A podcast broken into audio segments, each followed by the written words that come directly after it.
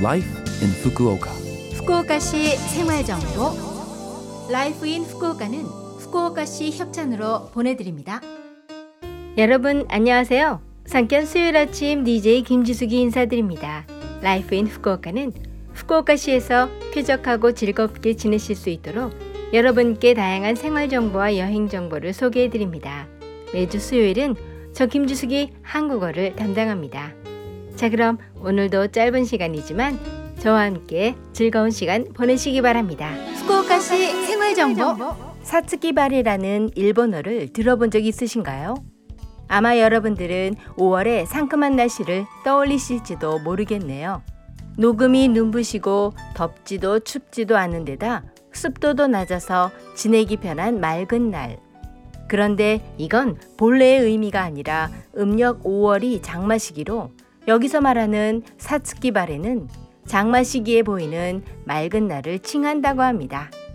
잘못된 의미가 서서히 정착해 가는 건 드물지 않아 오늘날 일본어 국어 사전에는 두 가지 의미가 기재되어 있습니다. 후쿠오카시 생활정보 후쿠오카시 종합도서관에서 전자도서를 대여하기 시작했습니다. 전자도서는 도서관에 가지 않아도 컴퓨터나 태블릿, 스마트폰 등을 통해 온라인으로 서적을 무료로 빌려서 읽을 수 있죠. 소설이나 역사, 건강, 요리 등의 서적이나 그림책 등 약 7천 권의 책을 빌릴 수 있으며 음성 대응이 되어 있거나 큰 글자로 읽을 수 있는 서적도 있습니다. 후쿠오카 시내에 거주하거나 시내로 출퇴근 및 등하교하는 분이 이용할 수 있으며 이용하실 때는 후쿠오카시 종합도서관 대여 카드가 필요합니다. 카드를 소지하지 않으신 분, 기한이 만료된 분, 후쿠오카시 이외에서 출퇴근 및 등하교 중인 분은 후쿠오카시 종합도서관 또는 각 구의 분관, 아미카스 도서관에서 등록하세요. 2주 동안 3권까지 대여해드리며 기한이 지나면 자동적으로 반납됩니다. 간단한 일본어 그림책이나 영어책도 있으니 일본어를 공부하고 계신 분이나 외국어 원서를 읽고 싶으신 분은 이용하세요. 신종 코로나 바이러스 백신 접종에 필요하다고 속여서 금품이나 개인정보를 얻으려는 전화에 관한 상담이 소비생활센터로 신고되고 있습니다. 코로나 바이러스 백신을 접종할 수 있다. 나중에 돌려줄 테니 돈을 입금하라며 보건소를 사칭하는 전화. 코로나 바이러스 백신을 무료로 접종할 수 있다며 개인정보를 캐내려는 수상한 전화가 있었습니다. 시구정촌 등이 백신 접종을 위해 전화 또는 메일로 금품이나 개인정보를 요구하는 일은 없습니다. 백신 접종은 무료입니다. 또한 시구정촌이 접종 안내를 우송합니다. 수상한 전화나 메일에 주의하세요.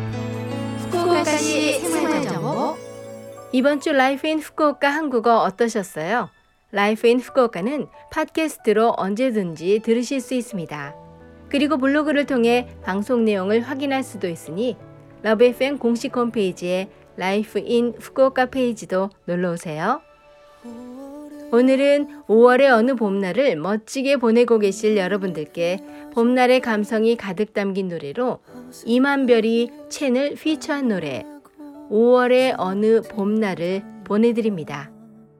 자 그럼 청취자 여러분 즐거운 하루 되시고요. 저 김지숙은 다음 주 수요일 아침에 뵐게요. 안녕. 아프지도 않았다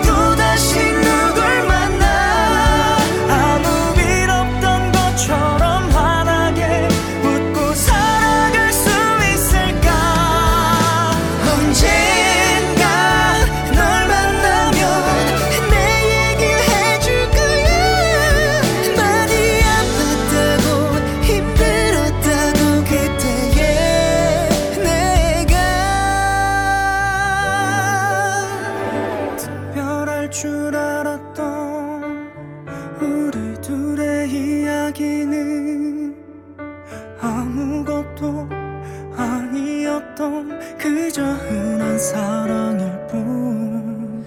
뭔가 잘